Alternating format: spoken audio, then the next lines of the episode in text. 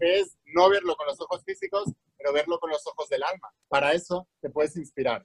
Tú puedes ver historias, biografías de personas que han logrado cosas similares a las tuyas y ver cómo empezaron y te vas a dar cuenta de que todos ellos han empezado sin nada, han empezado contra todo pronóstico, han empezado eh, en contra muchas veces de la opinión, especialmente de la opinión de las personas que más amaban, sus padres, sus familiares, sus parejas, sus hijos, toda la familia en contra. Pero ellos han seguido para adelante y esos son los que tienen fe. El que tiene fe no es el que todo el mundo le apoya y lo hace, eso no, no es fe. El, que tiene fe es el que lo hace porque, los, porque en su interior le está diciendo la voz del alma que, que tiene que hacerlo, a pesar de que las evidencias físicas te digan todo lo contrario. Entonces es cuando empiezas a estar en el alma, no en la mente, y escuchar esa voz del alma es la que te lleva a lugares nuevos. Y entonces te sientes realizado porque eso es lo que verdaderamente has, venido a hacerle al mundo.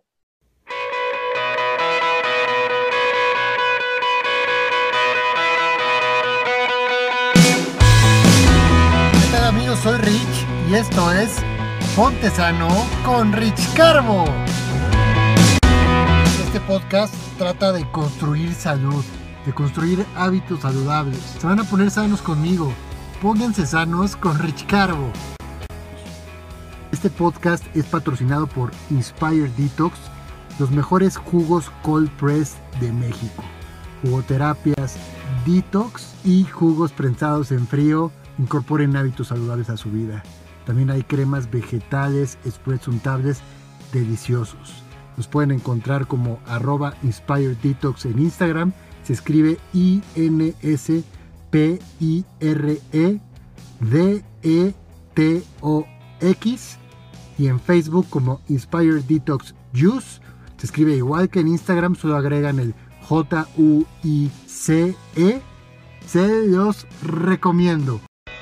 Y bueno, antes de empezar de lleno con este programa, les cuento que si ustedes tienen la inquietud de comprar un extractor porque ya quieren empezar a tomar jugos, ya quieren empezar a hacerse sus jugos, a incorporar este hábito maravilloso de jugar, no duden en contactarme a través de mis redes sociales, en Instagram como Rich Carbo, así va todo junto, Rich Carbo, en Facebook Rich Carbo, separan el Rich y el Carbo, o en mi página web richcarbo.com.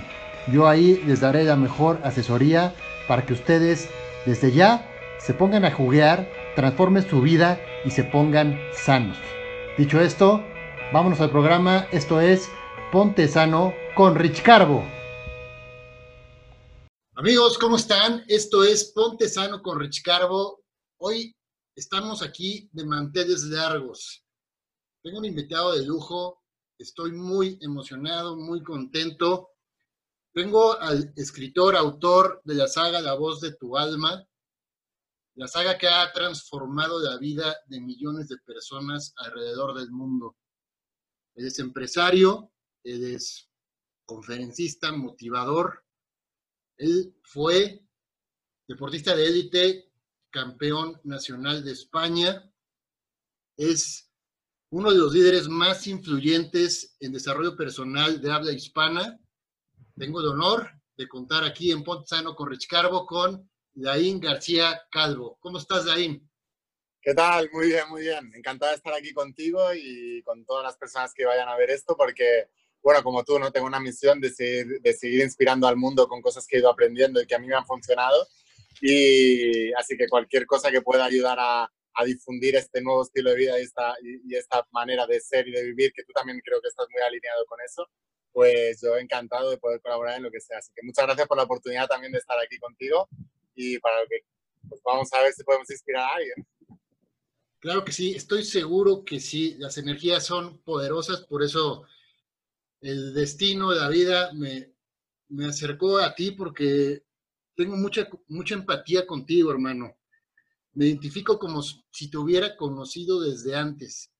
Yo sigo a muchas personas que me nutren en realidad, yo no veo las noticias, no me gusta ver eh, tampoco estar en, en, entornos de chismorreo y, y, y, cosas así negativas. Me gusta desde que me despierto escuchar cosas que me nutran, porque suficientemente guerra traigo yo acá en mi cabeza con mi ego y mis comportamientos autosabotadores, que pues lo menos que quiero es meterme mierda externa, ¿no? Entonces, siempre estoy buscando a gente que me aporta a gente que me da este, algo de valor.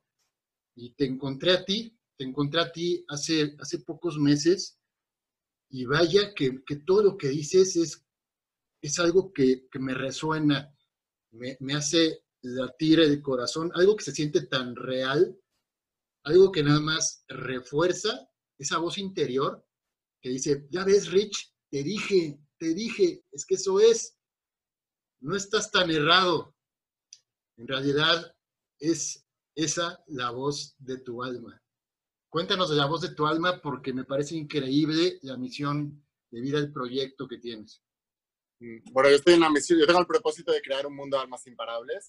Almas imparables son personas que escuchan esa voz interior, que son personas con propósito sobre todo, ¿no? Que todo lo que hacen tiene un propósito y un propósito se diferencia de una meta porque la meta es individual, es egoísta, es de la mente, es algo que tú quieres conseguir solo para ti, pero cuando en tu misión y, y también en tu profesión englobas cómo va eso a servir a los demás, cómo vas a aportar algo positivo a los demás, entonces estamos hablando de un propósito. Mi misión es que cada uno conecte a través de esos, dones y talentos que cada uno de nosotros tenemos y que llegan a través de escuchar esa voz.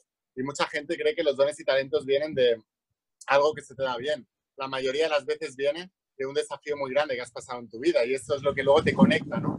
Con ese don y con ese talento. Y bueno, yo la voz de tu alma la empecé a escuchar, bueno, desde pequeñito la escuchaba mucho, estaba muy conectado con todo esto, pero veía que mi entorno estaba por otras cosas, ¿no? Y al final llega un momento en que acabas mimetizándote con el entorno y acabas pareciéndote más al entorno que a lo que tú eres realmente. Y así me sucedió hasta que llega un momento en que en la vida te vuelve otra vez a recolocar. Y normalmente te recoloca a través de una experiencia traumática. A mí me pasó, ¿no? Cada uno le puede pasar una cosa diferente. A mí me pasó que con 14 años yo era deportista de élite y me diagnosticaron una enfermedad crónica, me diagnosticaron síndrome de fatiga crónica y fibromialgia. Y claro, me dijeron que no podría volver a nadar nunca más, que me olvidara del deporte, cogí depresión, estuve seis meses en cama, perdí el curso escolar, mis amigos me dejaron de llamar, me quedé solo, me quedé deprimido, me quedé en casa, no salía, no tenía esperanza de futuro, había perdido la visión, no sabía muy bien dónde iba, no, no, miraba más allá y no tenía esperanza, ¿no? Y entonces, pues eso, cogí depresión y llegó un punto en que dije, no quiero vivir más. Y cuando estuve a punto de cometer una locura, fue cuando conecté por primera vez, bueno, después de haberme desconectado, con eso que yo luego llamé la voz de tu alma, ¿no? Y es esa voz interior que te va marcando el camino, en realidad, y que todos la tenemos. Y pasa que muchas veces no la escuchamos porque escuchamos más las voces ajenas, las voces del entorno. Todos tratamos de encajar en un entorno, ¿no? Y paradójicamente, cuanto más, cuanto más tratas de encajar en el entorno, menos encajas en el mundo. Porque la única manera de encajar en el mundo es en tu estrella, no en la estrella ajena. Para poder brillar en tu estrella, tienes que conocerte a ti mismo. Por eso, uno de los maestros, el más importante quizás que he tenido que Jesús de Nazaret, siempre decía, conócete a ti mismo y serás conocido y entonces reinarás sobre el universo. ¿Cuál? El que tú estás creando. Porque también decía, sois dioses, pero habéis olvidado, un dios es creador, ¿no? Entonces somos creadores de nuestra realidad, a nivel científico también lo sabemos, y no nos damos cuenta que la única manera de poder crear esa realidad y de brillar en nuestra autenticidad es de empezar a conocernos a nosotros mismos y empezar a escuchar esa, voz interna. Y como segunda opción ya las voces externas. ¿no? Y bueno, eso llegó a mí a través de una enfermedad crónica, pero siempre digo que detrás del desafío está la bendición y que en mi vida lo aprendí desde muy chiquitito, pero que son cosas que se han ido repitiendo a lo largo de mi vida. O sea, cada vez que hay un desafío, cada vez que hay algo que, que me está provocando dolor, sé que el dolor es una emoción que lo que te llama es a la acción. O sea que el dolor está puesto ahí por una razón y es para que tomes acción en otra dirección, para poder encaminarte en quien verdaderamente siempre deberías haber sido soy consciente que para ser quien he venido a ser, tengo que dejar de ser quien he venido siendo. Y el, el cambio de transición a veces es doloroso. No porque sea doloroso de por sí, porque nada tiene significado excepto el que tú le das, sino que es doloroso porque te resistes al cambio. Desde el momento en que dejas de resistirte, empiezas a fluir más con esa voz del alma, entonces empiezan a llegar las sincronicidades y las bendiciones. Creo que todo el mundo estamos destinados a eso. ¿Por qué cuesta tanto trabajo desapegarse, Zain? ¿Por qué también eh, tiene que pasar alguna tragedia, alguna experiencia traumática para que haya ese revulsivo y haya ese agente de cambio? Sí, sobre todo porque nos han enseñado a vivir desde la mente, no desde el alma. La mente es un mecanismo de protección, es un mecanismo de supervivencia y lo que hace la mente es protegerte. Para protegerte está configurada para detectar problemas y enfocarse en el problema. Con lo cual el ser humano está, está programado para ver problemas. Por eso funcionan mejor las noticias negativas que las positivas. Por eso todo el mundo está adicto a los telediarios, a los informativos. Cuando uno está en la mente siempre justifica lo que hace. La gente lo justifica diciendo que tiene que estar informada. Yo siempre digo que todos vivimos en el planeta Tierra, pero no todos vivimos en el mismo mundo. Porque donde va la atención va la energía y en eso te conviertes. Así que si tú eres capaz de dirigir la atención hacia el mundo que tú quieres, ese es el mundo en el que vas a vivir. Lo peor de enfocarte en el mundo que no quieres, que es lo que hacen los informativos, porque tienes que entender el negocio que hay detrás de todo eso. Ellos venden, ellos venden publicidad, la cadena vende publicidad, necesita gente que mire eso y como negocio necesita hacer algo que la gente vaya a ver porque tienen competencia entre ellos. Si los, si los informativos ven que las noticias negativas venden más, eso es lo que van a poner. Entonces los responsables primero somos nosotros. La manera de cambiar eso es que la gente empiece a ver noticias positivas. Entonces ellos cambiarán, ellos son un negocio, van a hacer lo que más vendan. Pero tenemos que tomar conciencia, por eso el cambio eh, empieza individualmente. Debido a ese mecanismo mental que busca la supervivencia, otra de las, de, de, los, eh, de las particularidades que tiene es que nos enfocamos más en la vida de las demás que en la nuestra propia. ¿Por qué? Porque si tú estás viendo todo lo que pasa alrededor, tenías más posibilidades de sobrevivir si venía un depredador. Entonces estamos enfocados más en lo que pasa alrededor que en lo que pasa dentro de nosotros. Por ese mecanismo de supervivencia. Por eso si uno quiere avanzar espiritualmente y también en la vida, tiene que ser capaz de darle la espalda a lo, externo y empezarse a girar un poquito a lo interno. Eso no quiere decir que renuncies a lo externo. Quiere decir que vas caminando a lo, a lo externo a través de lo interno. Entonces es cuando estás en el control de tu vida. Pero a tu pregunta de por qué nos cuesta tanto desapegarnos es porque nuestra mente ha tomado el control. Si tú miras todas las grandes espiritualidades, filosofías, religiones, el objetivo es dominar la mente. Sin embargo, muy pocas personas son capaces de hacerlo. ¿Por qué? Porque nos hemos acostumbrado, estamos habituados a que la mente tome el control, a que la mente subconsciente, que es la parte de la mente inconsciente, esté tomando el control de nuestras vidas y nuestras vidas se repiten una y otra vez. Y conforme nos vamos haciendo más mayores, más repetida es nuestra vida. Es más predecible. Para un niño es muy poco predecible. No sabes muy bien cómo va a ser el día de mañana, pero para un anciano es totalmente predecible. Tenemos que ir a la... Esa es la base de mi mensaje. Es, es correcto lo que dices y aparte me encanta mucho cómo relacionas y lo haces práctico en, el sentido de las enseñanzas de la Biblia, de Jesús, porque yo no me considero una persona religiosa, sí me considero una persona espiritual y también eh, del Maestro Jesús he conocido varias de sus enseñanzas que me han nutrido. No soy una persona que va a la iglesia cada domingo, pero sin embargo soy una persona que las enseñanzas que tiene el gran maestro de, de nuestra época, pues como que las entiende desde otra perspectiva. Por ejemplo, hablas de la, controlar la mente, las emociones. Yo otra vez comentaba con unos familiares, unos amigos, que la analogía de que Jesús se elevó sobre las aguas, pues simplemente se manifiesta como que se elevó a las emociones, se, se al pensamiento pues eso, eso, de eso deriva su grandeza. Y se enojaron conmigo, me dijeron que cómo podía decir eso, que, que, eso no es cierto, que, o sea, entonces más bien como que yo pensaba, entonces ellos se sientan en la iglesia a escuchar una historia fantástica de, de superhéroes, cuando en realidad no es. La interpretación que, que uno le puede dar a esas enseñanzas es realmente importante porque habla precisamente de controlar a la mente y cuando tú controles a la mente y a tus emociones, podrás llevar a cabo todo ese propósito de vida que llevas por dentro. Sí, o sea, para mí la enseñanza de Jesús es una enseñanza mental y emocional. No, no es tan importante la parte histórica de lo que pasó, sino el significado oculto que hay detrás de lo que pasó y cómo podemos nosotros utilizarlo en nuestras vidas. Para mí ese es el sentido. Lo que pasa es que cuando el ser humano se cierra a un solo conocimiento y cierra, y cierra las puertas a cualquier otra interpretación, entonces es cuando se dice que está en una secta, ¿no? Cuando está en una secta, es cuando tiene la mente tan cerrada que no es capaz de ver nada más. Y es muy fácil eh, determinar cuando uno está en una secta eh, porque se enfada si le hablas de otra, de otra cosa que no sea eso, ¿no? O sea, sí. eh, en, España, en España decimos que quien se pica, ajos come, ¿no?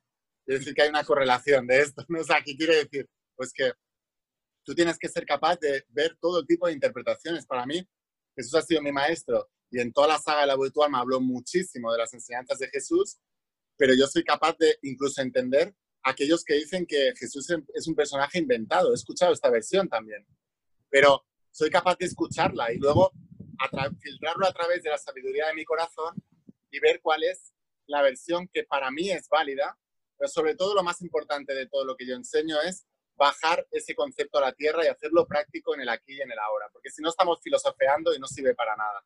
Para mí es más importante los conceptos prácticos que te van a ayudar a ser mejor ser humano aquí y ahora, en este plano y en la tierra, más allá de lo que venga después, y también eh, pues ir progresando también a través de lo material, porque si nos han puesto en un plano material es para, para poder conquistarlo, pero el plano material se conquista desde lo, desde lo espiritual. Pero paradójicamente, si solo estás en lo espiritual a ese plano material, nunca llegas a crecer espiritualmente, porque a través de lo material creces espiritualmente también. Entonces eso forma parte de la enseñanza que yo me he ido dando, dando cuenta, ¿no? Pero Jesús decía, si no os abstenéis del mundo no podéis entrar en el reino. ¿Qué quiere decir? Que el primer paso para entrar en el reino y poder modificar esa realidad mental es abstenerte de lo que está pasando a tu alrededor. Por eso te hablaba antes de abstenerte de noticias, de todo eso, pero abstenerte también de, la opinión de las personas que te rodean, porque si no siempre van a controlar tu manera de pensar y te vas a dirigir a, a por el modelo del mundo de lo que ellos creen que debe ser. Y creo que cada uno debe encontrar su modelo del mundo. Esto es escuchar la voz igual eso es importantísimo porque yo lo considero uno de los grandes cánceres y enfermedades de nuestro siglo, Laín, el qué dirán, el maldito qué dirán. Hacer tu vida pensando qué va a decir tu abuelita, tu mamá, tu papá, aunque tengas 60 años, todavía te sigue interesando lo que dicen los demás de ti y cuarta, tu potencial como persona. ¿Qué opinas sobre eso que la gente le preocupa su entorno social?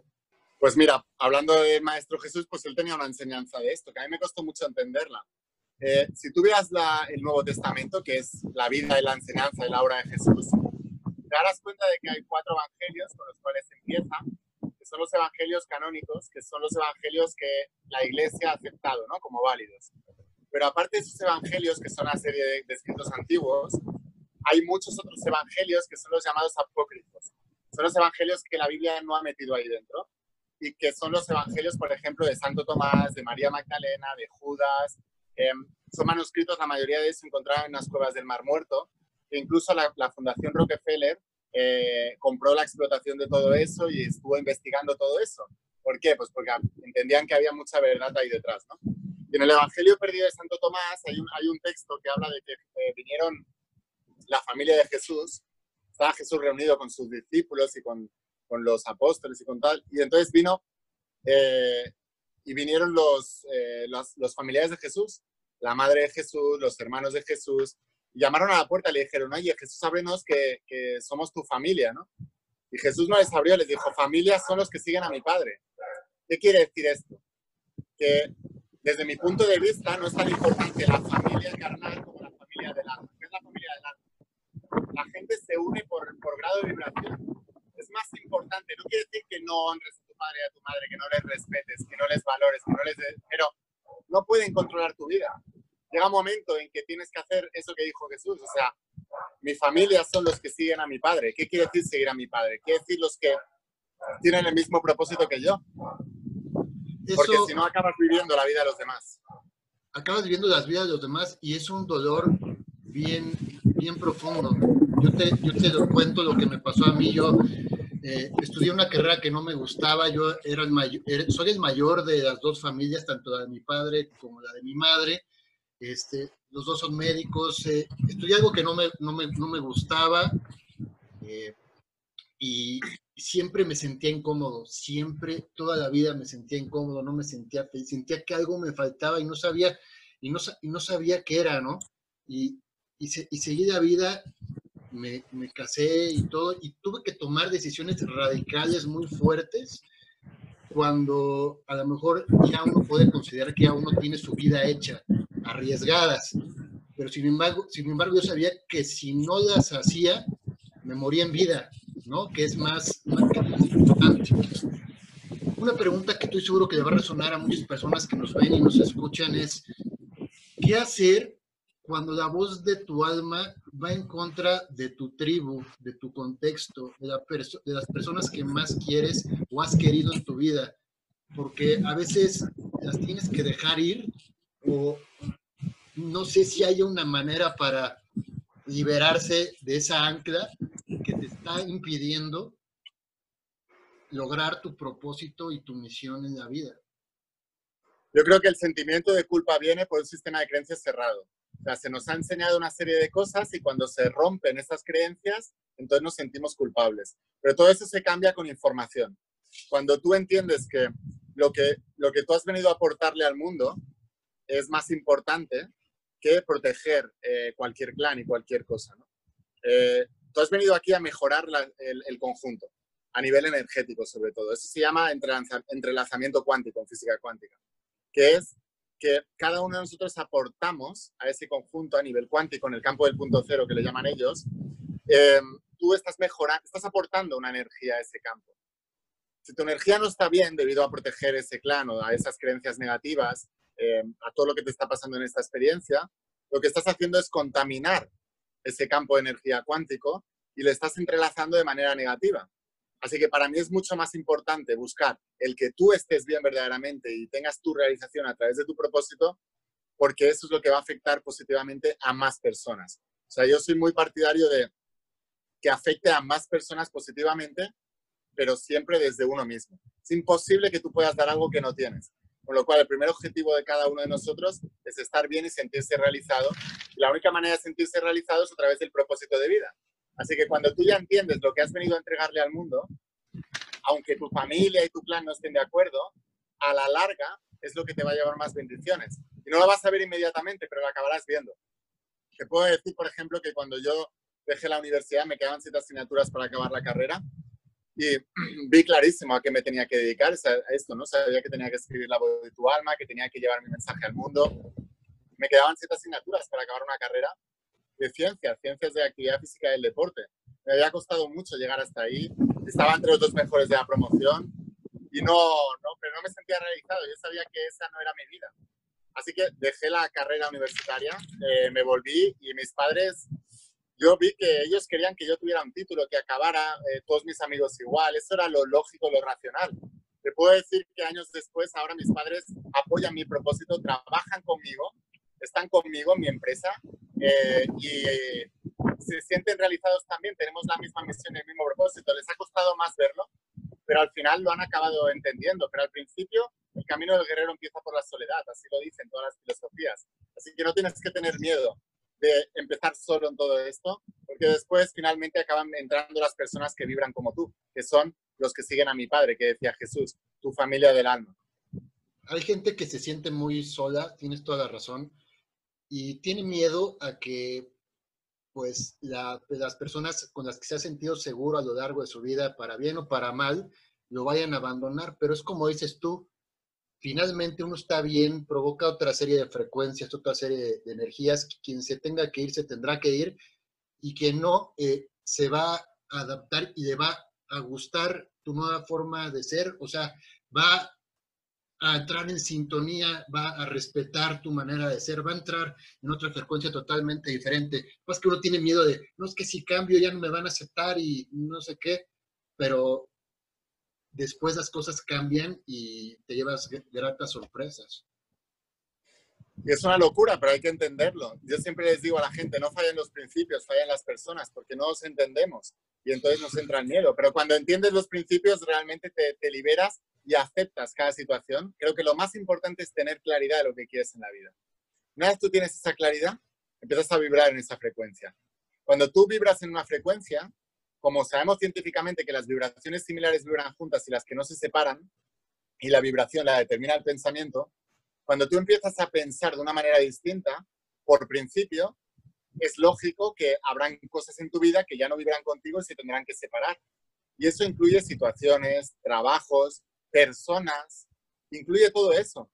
Tienes que aceptar eso porque te está viniendo algo nuevo, pero tienes que crear el vacío. Entonces, todo lo que no vibre contigo se va a ir. déjame contarte una anécdota. Cuando eh, empecé a escribir La voz de tu alma, antes de escribir La voz de tu alma, yo ya había decidido que la iba a escribir.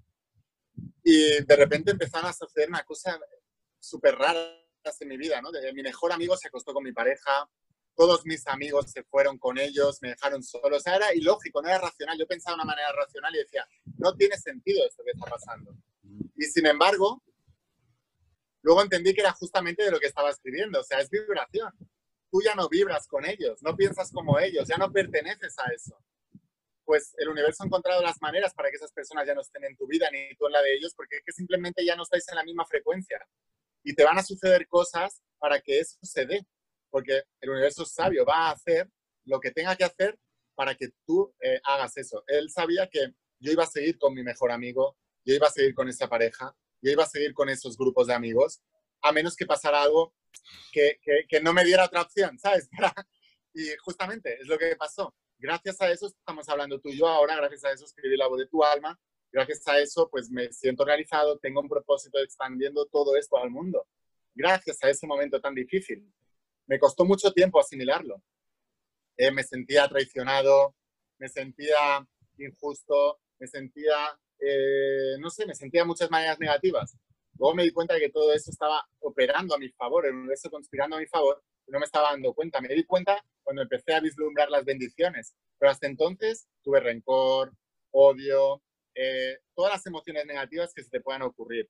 Por eso es importante, uno de los, uno de los de las cosas que nosotros podemos determinar que estamos más elevados de conciencia es cuando pasa eso, ser capaces de vislumbrar el final. Es lo que decía Jesús, conoceréis la verdad y la verdad os hará libres. Pues si en el momento que pasa eso, conoces la verdad, te liberas. Me hubiera ahorrado años de frustración, de ira, de tal, y porque es que todo fue para bien. Pues esto es muy importante que la gente lo entienda, pero desde el momento en que está pasando. Sí, y además es lo que los antiguos le llamaban como la noche oscura del alma. Vaya, vas a pasar mal un tiempo, pero es porque las cosas se van a acomodar. Es, somos energía, finalmente, tienes que liberar la energía que ya no te sirve para dejar pasar a la otra energía. Y después, ya viendo en perspectiva, lo ves y dices, ah, canijo, cuadraron las cosas perfectas, ¿no? Después te da risa, ¿cómo me preocupé por eso? ¿Cómo pero sí, así de repente cuadran las cosas de una manera mágica. Oye, te quiero preguntar porque tengo esa duda. Tú de pequeño, ¿cómo eras? ¿Eras una persona sensible? ¿Eras una persona muy, este, muy especial? Muy... Generalmente los niños escuchan más la voz de su alma y ya después, conforme crecen, pues ya llega el sistema de creencias y se enfrentan contra esa resistencia y pues les, impide a muchos sacar su verdadero yo, ¿no? ¿Cómo, cómo, er, cómo eras tú de, de ahí de niño? Sí, pues yo era una persona extremadamente sensible, muy ah, sensible, captaba todas las emociones de la gente de alrededor, las captaba, me las hacía mía, sufría mucho y era muy callado, muy introvertido, muy callado, muy en mi mundo. Eh, me costaba mucho comunicarme y relacionarme con los demás, em, porque eso sentía más que entendía, ¿sabes? Era una cosa muy rara. Y luego también, eh, yo siempre, por eso tengo esta conexión con la figura de Jesús, porque sin, sin venir de una familia religiosa, ni mucho menos, mis padres nunca jamás han sido religiosos ni han creído nada de esto, pero yo ya tuve una conexión con Jesús desde muy chiquitito, ¿no? Y lo dice amigo, amigo mío. Era como los amigos, cuando tienes los niños, ¿no? Que tienen su amigo imaginario, dicen los adultos. Yo no lo veo así, pero los adultos dicen eso. Yo tenía como ese amigo y pactaba con él, hablaba con él, era como mi compañero, ¿no? Eh, entendía que era el, único que me entendía realmente y pues me acuerdo de eso, ser una persona muy introvertida y luego, poco a poco, por tratar de encajar en la sociedad, dejé a ese line de lado y empecé a hacer el line pues más extrovertido, más, pues más que la gente pudiera aceptar, ¿no? Y que pudieran incluir en el grupo. Pues hasta que la vida no me pasó todo eso, que se me, se me desmoronó todo, empezando por 14 años cuando me cogió esa enfermedad, pero ahí fue un punto de inflexión. Y luego el segundo punto de inflexión fue cuando perdí todo el grupo de amigos, mi mejor amigo, mi pareja, todo eso. Esos dos puntos de inflexión fue cuando dije, se acabó hasta aquí ni un segundo más y voy a empezar a ser quien yo he sido siempre en realidad, Y, es lo que te decía al principio, paradójicamente cuando empecé a ser yo mismo, fue cuando el mundo me empezó a aceptar, porque me conecté con mis pares, con mis iguales, con personas como tú, con otras personas que vibramos más o menos en la misma frecuencia, entendemos el mundo de una manera diferente, independientemente de lo que el mundo piense y de lo que piensen los demás. Y curiosamente te das cuenta de que pensaba que estabas solo en el mundo y no lo estás. Hay muchos. Es lo que llaman las ovejas negras descarriadas, las almas imparables. Somos muchos. Mi misión es conectarlas. Exactamente, ovejas negras descarriadas y, hubo un tiempo en mi vida que yo siempre me consideré así porque como que sentía que no encajaba. Ahorita que dijiste cómo eras de niño, le pregunté porque, porque podía relacionarlo con lo que yo viví, por, siempre me consideré muy, muy sensible, muy perceptivo, como que podía ver la gente y los sentimientos y las vibras. Muchas personas que no me vibraban tanto para mí como para mi familia, no me gustaba estar porque sentía esa energía. Las positivas, me gustaba estar en, ese, con esas frecuencias. Eh, también eh, era callado, era introvertido, pero a veces hasta más porque me sentía incómodo con el sistema de creencias que ya se me estaba imponiendo. Entonces, sí, ahorita hasta se me puso la piel chinita porque, porque como que la voz de tu alma es tu niño interior que siempre te está hablando y desde chico está hablando para que seas tú, ¿no? Seas tú, eh, des ese don tan especial que te dio el universo, entregarlo al servicio de la gente y provocar un efecto positivo para todos. Lo más que qué fuerte es qué fuerte es el sistema de creencias y contra lo que se enfrenta la gente. Y la gente, sobre todo, ¿no? Jesús decía, primero me, amaréis, después me odiaréis y después me volveréis a amar. Y él además decía en los evangelios, dice, la gente se cree que he venido aquí a traer paz y yo he venido aquí a traer eh, guerra, fuego y espada. ¿Qué significa esto? Cuando tú metes a la gente en un nuevo sistema de creencias, la gente se revela. La gente tiene esa lucha que es la que tenemos todos, ¿no? O sea, cuando yo estaba haciendo ese cambio, al principio me rebelé, luché contra eso, no entendía, me rebelaba, me resistía, luchaba y de ahí venía el sufrimiento. Cuando lo acepté y aprendí a enfocarme solo en lo que quería, de repente de mi, de mi, de mi visión se apartó todo lo que no quería y dejó de existir. Esa es la gran, la gran verdad, ¿no? O sea, donde va la atención va la energía y en eso te conviertes cuando tú te resistes a algo, eso persiste en tu vida. Por eso hay que dejar, quitar de, la visión lo que no queremos en nuestras vidas y solamente enfocarnos en la visión de lo que sí queremos, eso es dominar la mente. La mente la puedes dominar o bien con la meditación, desconectándola, o bien aprendiendo a, a desviarla hacia lo que queremos mentalmente. Una estrategia es de desconexión, que durante ese momento te hace sentir muy bien, y la otra es durante el día a día, o sea, eh, pues eso, planificar la visión, crear la visión, agrandar la visión y siempre eh, llevar esa visión hacia un propósito. Yo insisto mucho en esto porque es muy importante. Tú lo que hagas tiene, tiene que tener un sentido de propósito, tiene que impactar de alguna manera positiva al mundo. Puedes, yo qué sé, montar un negocio y puedes querer volverte millonario y es correcto, pero lo que hagas tiene que ser para, para el bien, para el bien de, de, la humanidad y el bien común. Cuanta más gente se ayude, pues mejor te irá. Con una pareja igual, yo no creo en una relación de pareja simplemente para cubrir necesidades fisiológicas de reproducción y se acabó, sino para llevar esa visión más lejos, ¿no? Crear un equipazo y crear una visión más lejos y dejar un legado de valores. Esto Jesús le llamaba, no crees castillos en, la tierra donde el tiempo y la polilla los corrompes y se los comen, sino crearlo en el reino, ¿no? Que es la mente. Y eso es lo que van a heredar tus hijos y, las, y la gente que tú vas a tener a tu alrededor. Que eso sí que no se lo come el tiempo ni la polilla, que es el legado del reino, que es el mundo mental. Si tú eres capaz de crear un sistema de valores y de creencias adecuado, pues cada uno de nosotros podremos brillar en nuestra propia estrella y aportar un poco más al conjunto y que el conjunto crezca gracias a la aportación de cada uno de nosotros. No estamos compitiendo entre los, entre los seres humanos, estamos colaborando. Es una especie de legado que dejas a este mundo por, tus acciones, por lo que dices y no por lo que acumulaste, ¿no? Lo que obtuviste.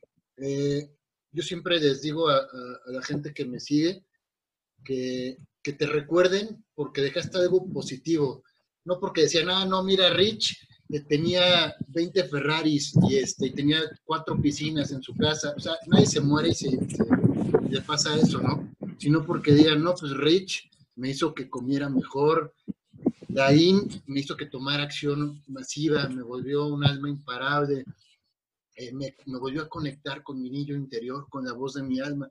Por eso yo quiero que, me recuerden, finalmente ese es un legado que vas a dejar tus hijos, a la gente que te, te sigue, vas a transformar muchas vidas. ¿Qué mejor regalo que poder dar ese regalo a las personas?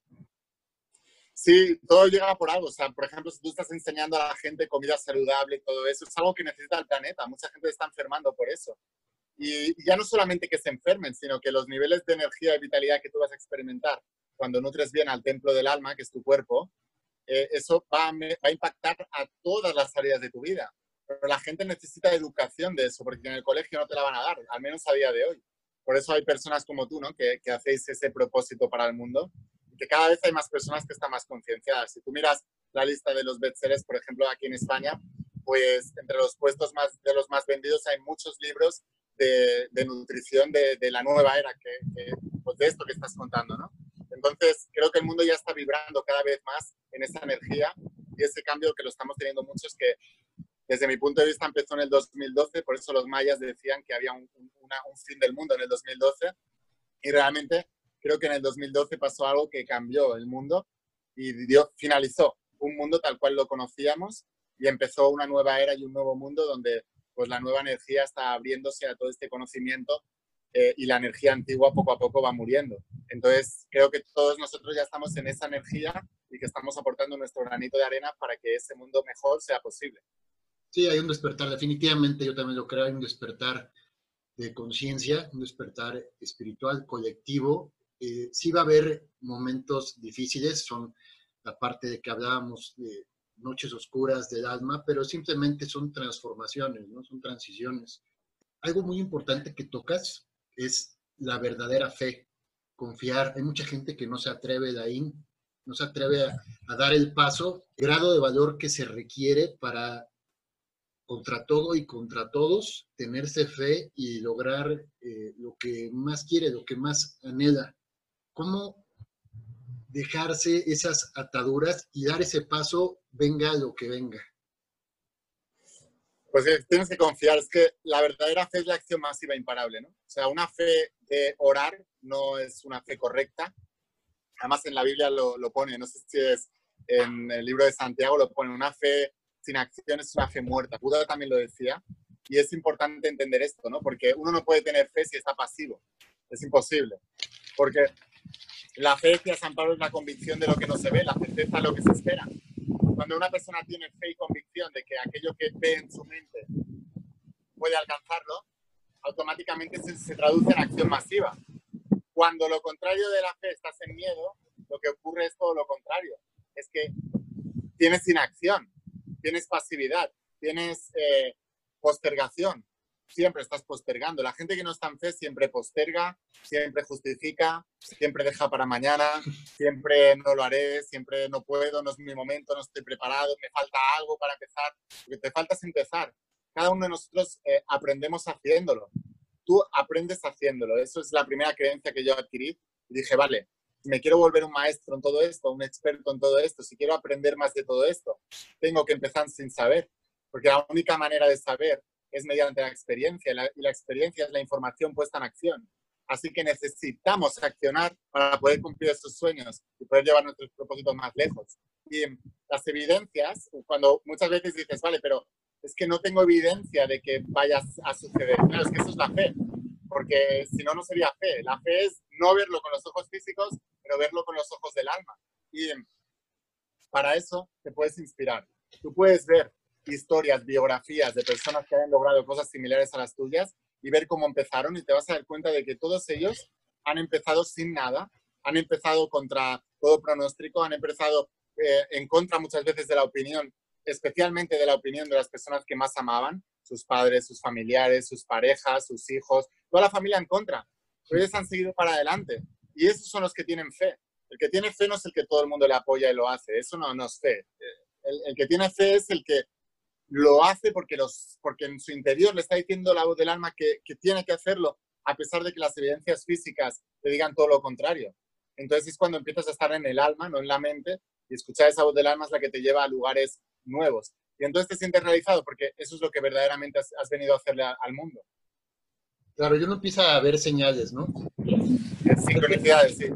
Sincronicidades, señales tanto positivas como, como negativas, ¿no? Y las negativas generalmente son porque tienes un sistema de creencias, un apego. Pero eh, voy a contar algo rapidísimo que, que le puede servir también a las demás gentes para que tengan perspectiva. Y es que yo llegó un momento de, de, mi vida que seguía como que todavía con mi otro yo. Yo ya quería dar el paso, pero sin embargo el otro Rich me seguía como que atando. Entonces para sentirme seguro como que regresaba, pero eso nada más me daba, me daba, me jalaba para atrás. Entonces llegó un momento que dije, a ver, ¿qué es lo peor que me puede pasar? Y ya lo pensé y dije, bueno, ok, lo voy a hacer, cueste lo que cueste, con verdadera fe, pase lo que pase, porque lo, pase lo que pase es lo que el universo quiere de mí. Y yo voy a manifestar sus deseos con mis acciones, mi espíritu, mi cuerpo. Pero pase lo que pase, es que uno tiene miedo a quedarse sin dinero, uno tiene miedo a quedarse sin familia, uno tiene miedo a, a muchísimas cosas, pero es porque realmente la verdadera fe no solamente es bueno, voy a confiar y ahora no es, órale, con todo, me voy con todo y contra todo, pase lo que pase. Ya me habían pasado algunas cosas, pues no tan agradables, pero dije, a ver, si ya me pasó esto, ¿qué más me podría pasar?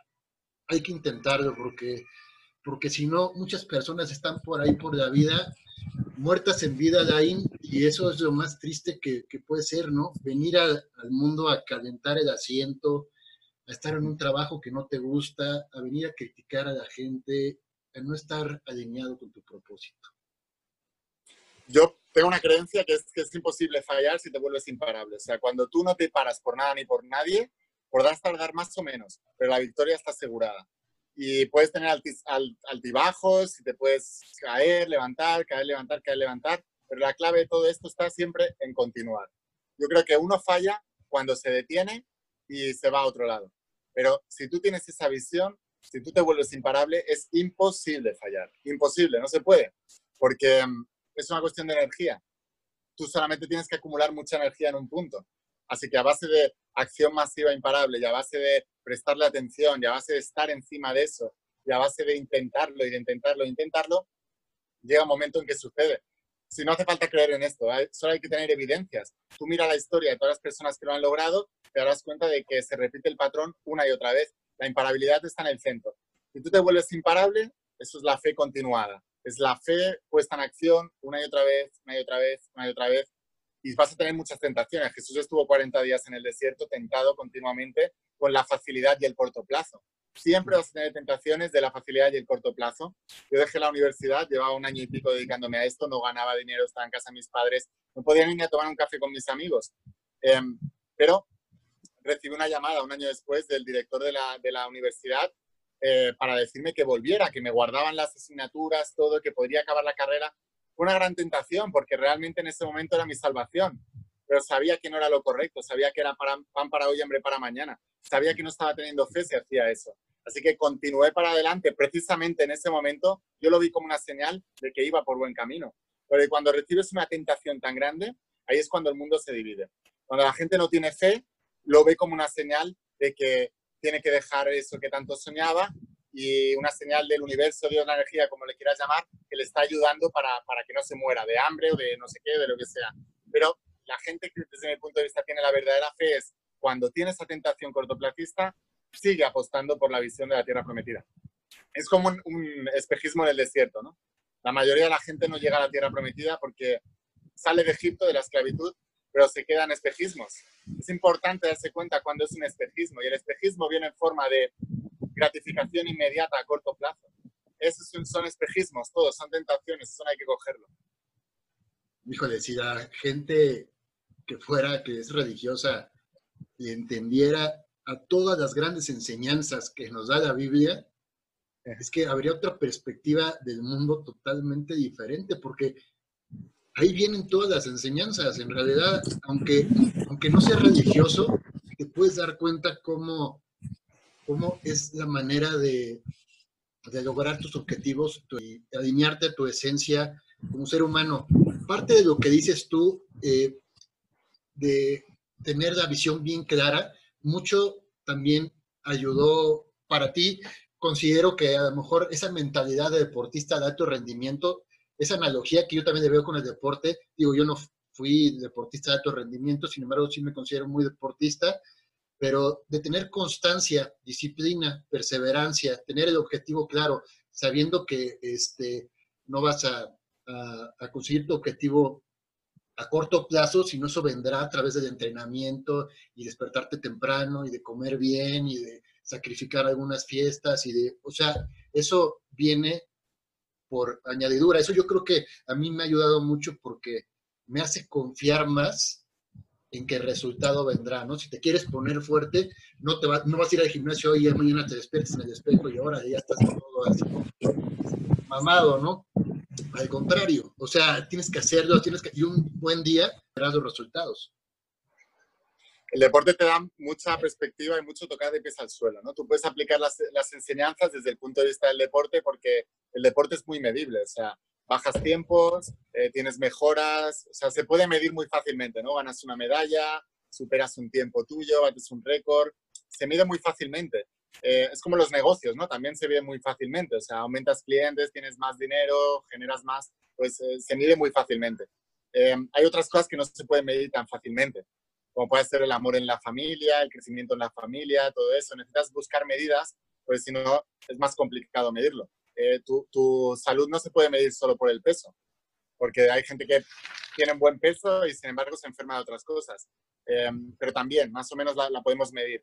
Em, creo que el deporte lo que te ayuda es eso, a tener una perspectiva de que no hay nada a cambio de nada, pero también de que todo es entrenable y de que cualquier cosa que puedas lograr, si tienes el entrenamiento, la metodología y el mentor barra entrenador adecuado, esa persona que tenga el conocimiento que a ti te falta, porque hay que tener humildad también para dejarse enseñar, por eso el rey Salomón en Proverbios, el rey Salomón era el hombre más, más sabio de la historia y el más rico. O sea, que está relacionado en la Biblia ya la sabiduría con la riqueza. Y em, él hablaba mucho de los necios, que no se dejan enseñar, que no se dejan entrenar, ¿no? Em, pues si tú tienes la humildad, que sobre todo habla de los jóvenes, porque son los que son más rebeldes en ese sentido. Pero si tú te dejas enseñar, no por cualquiera, sino por aquel que tiene el resultado que tú quieres, entonces estás aprendiendo de un mentor con resultados si lo aplicas, eh, pues tienes más garantía de éxito, ¿no? El tema está en, darse cuenta de que no hay nada a cambio de nada y que todo hay un precio a pagar y así de grande el sueño, así de grande el precio a pagar, que eso incluye sacrificios también. La Biblia está lleno de, la palabra sacrificios, a la gente le asusta mucho. Sacrificios, por ejemplo, en el deporte es que tú no puedes querer ganar una medalla, entrenar cada, cada día a las 6 de la mañana y salir el fin de semana de fiesta hasta las 6 de la mañana, porque tienes que descansar. O sea, no, es una incongruencia, ¿no? No puedes comer mal, no puedes tal, porque sabes que habrá otro que hará todo eso bien y cuando llegue el momento, el juicio final, que es la competición, pues te va a ganar, lógicamente. Se lo ha ganado, pero no se lo ganó cuando competisteis, se lo ganó los meses antes, los años antes. Pues es lo mismo en todo. Cuando tú entiendes esto, te das cuenta de que, pues de que en realidad son principios que son lógicos, son lógica, es, es sentido común. Solamente que debido al programa mental y a la mente, nos nubla el sentido común y empezamos a justificar las cosas que son irracionales, pero que las seguimos haciendo. Yo hablo de sentido común diario, diario en mi, en mi Instagram, en mis videos. Hemos perdido ese sentido común. De verdad que esa asignatura obviamente no se nos dio en la primaria, en la secundaria, en la preparatoria. O sea, pues, si tuviéramos sentido común, la cosa cambiaría porque no, no, no, podríamos ser manipulables fácilmente por alguien que quiere nada más extraer nuestra felicidad, nuestro dinero y este, nuestra esencia como ser humano. ¿no? De ahí, yo, yo quiero eh, decirle a mis amigos que por eso quería tener a, a este invitado con ustedes. Si a ustedes les dio un 2% de lo que sentí yo, van a transformar su vida Seguro, seguro. Siempre alguien está en el momento indicado, en el lugar indicado, bajo el contexto indicado, a la que le llega el mensaje está perceptivo y ¡pum!, transforma su vida y aparte esa persona es capaz de transformar la vida de más personas. Hay que empezar haciendo una acción, ¿no? Acción pasiva, como dice Daín, pero atreviéndose, teniendo, teniendo fe, esa, esa fe que finalmente mueve montañas. Daín, ¿qué te costó más trabajo de cuando dejaste al antiguo Daín y cuando empezaste a ver los resultados del nuevo Daín? ¿Qué dijiste? Así, sí, increíble. Bueno, te da un poco de miedo, ¿no? Dejar al antiguo Daín, más por las personas que te rodean. Creo que la clave está ahí, porque si tú estuvieras en una isla desierta, cambiar de identidad sería muy fácil para ti. Pero como tienes que guardarle la espalda a las personas que te rodean, el miedo al salir de ese rebaño y a no ser aceptado, que es un miedo mental, que viene además, es muy primitivo, porque si tú estabas rodeado de gente, si venía un depredador, tenías más probabilidades de sobrevivir. Entonces, fíjate si es antiguo, ¿no? Ese miedo a, ser aceptado y a estar en el rebaño. Por lo tanto, es uno de los primeros que debemos aceptar y la única manera de aceptarlo es ver las limitaciones reales que está suponiendo eso en nuestras vidas, ¿no? Cuando tú dejas de ser tú para tratar de ser lo que los demás esperan de ti, estás vendiéndote en tu vida, eres un esclavo, estás vendiendo la seguridad a cambio de, de, tu identidad. Entonces es muy importante darte cuenta de, las pérdidas que estás teniendo en tu vida a todos los niveles económicos, en relaciones, incluso en tu salud, porque no hay nada peor que, que dejar de ser tú mismo, ahí es cuando te enfermas, porque hay una incongruencia. Así que cuando tú ves las pérdidas que está suponiendo eso en tu vida, pues entonces empiezas a valorar más tu vida que la opinión de los demás y que la aceptación de los que te rodean. Cuando llegas a ese punto, pasas por el proceso de soledad hasta encontrarte a ti mismo. Porque la única manera de encontrarte a ti mismo y conocerte a ti mismo es estando contigo mismo. Pero estamos en una cultura, en una sociedad que si estás solo, eres un fracasado. Entonces, eso es lo que te enseña la sociedad. Hay que salir de ahí y hay que empezar a valorar la soledad, hay que empezar a valorar el conocerte a ti mismo, hay que empezar a valorar al estar contigo mismo y enfrentarte a tus demonios y también a tus sueños. Y a partir de ahí empezar a conocerte mucho más. Y todo eso trae bendiciones, pero es a largo plazo. El alma siempre apuesta a largo plazo, la mente es cortoplacista. Cualquier decisión que tú tomes basado en el corto plazo es desde la mente y nunca hay progreso, hay protección. Si tú quieres progreso, expansión, eh, contribución, eso es del alma, eso es eh, fijarse en el largo plazo. ¿Dónde vas a estar siguiendo este camino dentro de unos años? Y ahí es donde hay que apostar. La gratificación inmediata es la raíz de todos los males en nuestra sociedad. En, la alimentación también, ¿no? O sea, te sabe mejor un donut porque tiene azúcar, te da un subidón de glucosa y te sientes espectacular. Pero al cabo de media hora necesitas más porque te ha bajado otra vez. Con el café igual, con muchas cosas, ¿no? Entonces, la gratificación inmediata trae placer ahora, pero trae dolor después. La gratificación a largo plazo puede que traiga dolor ahora, pero después trae placer. Y tú lo que vas a recordar siempre de tu vida es el final, no el principio ni lo del medio. Entonces es importante empezar a planificar una vida para que el final sea apoteósico. Sí, estamos apenas en el minuto 35 del primer tiempo, empezando el segundo tiempo, el partido todavía no acaba, puedes ir perdiendo 3-0.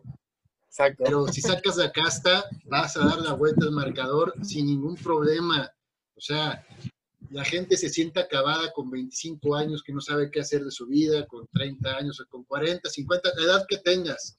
El partido no acaba hasta que se acaba, como dirían ahí. Y hablando de esa gratitud, Laín, ¿qué sientes cuando transformas vidas de las personas? ¿Qué te dice la voz de tu alma? Pues mira, una de las cosas que he aprendido es a no centrarme mucho en los cambios y transformación. Mira, no me centro mucho, ni en las críticas ni en los halagos.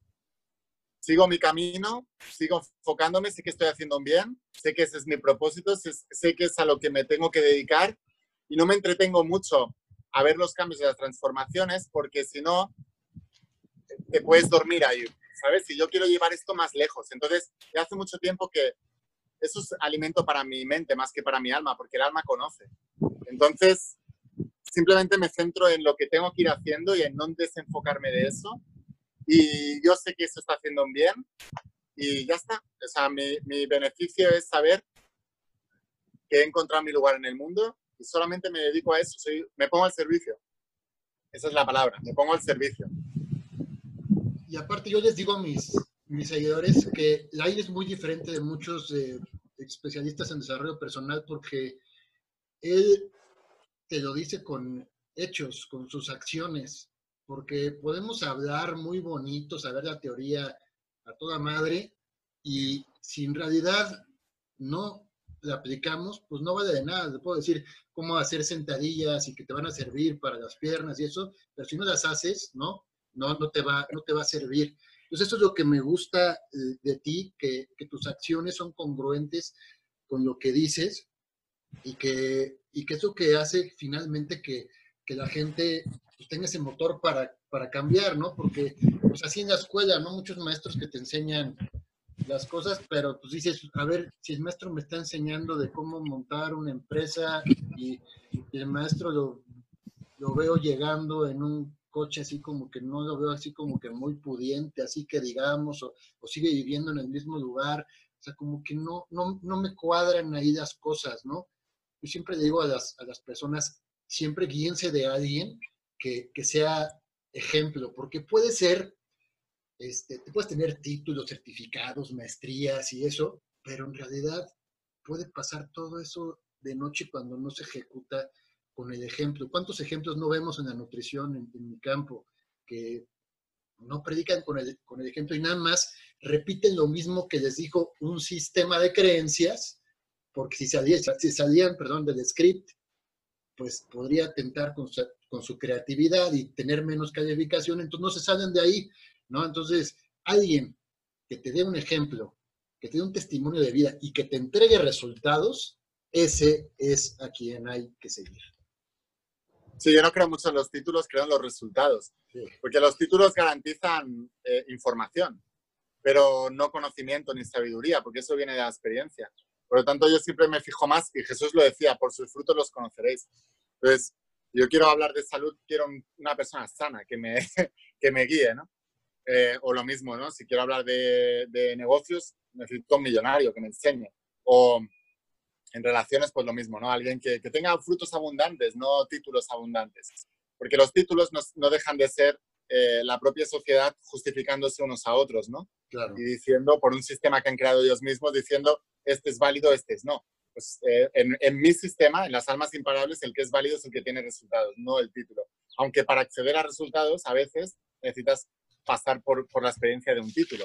Pero el, el, la meta no es el título, la meta es el, resultado, la sabiduría. Lain, me ha encantado esta charla contigo. Ojalá que algún otro día puedas y sigamos todavía porque este tiene mucha cola que le pisen. Es un tema que además nutre mucho a las personas. Como les decimos Lain y yo, nútranse con cosas positivas que desconstruyan su vida todo el tiempo no se despierten y vean noticias, despiértense y pongan un video de Daín, les va a dar para arriba, les va a subir el ánimo. Imagínate, Daín, qué pasaría si los medios de comunicación nos dijera, oye, fuiste creado perfecto, la naturaleza te dio los elementos para ser perfecto, este, no, te, no te vas a enfermar si haces los buenos. La, gente saldría con otra perspectiva, pero siempre se nos está diciendo que dependes de alguien y que ya llegó el nuevo virus que va a acabar contigo y ya este, la nueva guerra ¿no? Pues uno se queda así chiquito, chiquito, chiquito. Entonces, hay que rodearse de gente que inspire, que motive, que lo crezca y que lo, haga ser un mejor ser humano y aportarle a los demás. Dain, ¿con qué concluirías esta plática en Ponte Sano con Rich Carbo? Bueno, lo que has dicho ahora es muy importante de la programación, ¿no? ¿Cómo se llama? Programación televisiva, ¿no? Sí. ¿Por qué? Porque te están programando. Porque la televisión eh, tú la mente consciente la dejas, la dejas y el subconsciente empieza a grabar. Toda esa porquería que entra en tú, en tu cabeza, te está programando. Por eso se llama programas de televisión, programación televisiva. Te están programando todo el tiempo. Es muy importante salir de ahí y empezar a nutrirte mentalmente, emocionalmente y físicamente de las cosas que vayan a hacer que tu vida sean mejores. Nada, yo quiero animar a la gente a que, a que escuche la voz de tu alma, que si les ha picado la curiosidad, que lean el primer tomo de la saga, La voz de tu alma. Y, y, nada, que ojalá que les haya inspirado algo de lo que hayamos hablado aquí y, y, sobre todo que sean ellos mismos. Para mí lo más importante es encontrarse a uno mismo, brillar en su propia estrella, conectar con el propósito de vida que viene a través de la voz del alma y empezar a servir al mundo con esos dones y talentos que hasta la persona que cree que no los tiene, los tiene. Todo el mundo tenemos talentos, todos venimos con un regalo especial de Dios, de la naturaleza, del universo, como le quieran decir. Y empezando por mí, yo me voy a empezar a leer eh, también la, la saga de la voz de tu alma, porque invertir en cosas que te construyen van a hacer diferencia en tu vida, en todo. Siempre invierte en cosas que te van a aportar algo de valor, te van a sacar del resto. Mucha gente se va por el camino fácil, sencillo. Todo el mundo quiere la pastilla mágica, el billete de lotería. Hay que invertir, hay que poner eh, la sangre, sudor, el trabajo, pero los resultados, la gratificación va a ser inmensa. Entonces, empezando por mí, porque siempre digo, pues el ejemplo primero, yo me voy a leer, voy a empezar con el primer tomo de la saga La voz de tu alma. Voy a poner aquí el link, este, si se puede conseguir aquí en, en América Latina, pues ahorita yo lo investigo, lo veo y también se lo pongo. Sí, están, están, todas las librerías, ya, lo tenéis en todas las librerías. En México, por ejemplo, es bestseller en prácticamente todas las librerías. En Sambón está, eh, está bestseller y está en toda Latinoamérica ya. O sea, es lo que te decía antes, yo no me centro tanto en la gratificación de ver la gente avanzar, sino en seguir expandiendo la obra. Pero basándome un poco en Jesús, ¿eh? Jesús no se, no se quedaba mucho a vanagloriarse de los milagros que hacía. Él seguía su camino, seguía caminando, él seguía impartiendo su enseñanza, él seguía haciendo milagros, él seguía la acción masiva. No, o sea, tú no puedes quedarte en que igual he ayudado a esta persona, ya soy, soy, soy un crack. No, da igual, olvídate de eso, sigue caminando, sigue otra vez, sigue con tu propósito, llévalo más lejos eh, hasta el día que te mueras, porque para eso has nacido. Eso es encontrar el propósito y eso es eh, ponerte al servicio. Sí, totalmente de acuerdo. Es porque si uno pierde el foco, se sube un ladrillo y, ya pierde toda la perspectiva. ¿Cuántos influencers y cuántos este, artistas y celebridades vemos que, que, con tan poquito se pierde, ¿no? Y realmente la gente que vale la pena, que trasciende, que deja un legado positivo, es la gente que siempre pues está al servicio de los demás. A mí, eh, cuando te escribí, tu sencillez, tu apertura, eso deja buena vibra, buena química, es este, humildad, ganas de dar a los, a los demás, ganas de alinearte con tu propósito de vida, no nada más los que dicen una cosa por acá y muy bonito y por acá dicen, ah, ya un, segundo para saludarte y después ya yo hago mi vida y hago mis cosas, ¿no? Es, es, a mí son las personas con las que me gusta rodearme porque teniendo sencillez, humildad, carisma, servicio a la gente y pues logras muchísimas más cosas y la vida te premia de unas maneras súper gratificantes para tu corazón y para tu alma. Laín, muchísimas gracias. Un honor haberte tenido en Ponte Sano con Rich Carbo. Te voy a ver pronto, no, no voy a decir ni siquiera ojalá, te voy a ver pronto, estoy seguro que vamos a coincidir. No importa dónde sea, pero buscaré la manera. Eh, te mando un abrazo y muchas gracias por estar en Ponte Sano con Rich Carbo. Millones de gracias. Gracias por la oportunidad. Me ha encantado hablar contigo y estoy seguro que habrá mucha gente que habremos podido inspirar y habremos podido ayudar. Y nada, a continuar, a continuar con nuestro propósito y nuestro legado que, va a ser grandioso. Muchísimas gracias, Ain. Aquí les voy a poner los enlaces de dónde lo pueden encontrar. Vale la pena, vale la pena. Los quiero mucho, amigos. Esto fue Ponte Sano con Rich Carbo. Amigos, un gustazo que me hayan acompañado. No se olviden suscribirse al podcast y también, ¿por qué no?, hacerle una reseña. Les agradezco mucho su atención estamos aquí en Ponte Sano con Rich Carbo. Bye.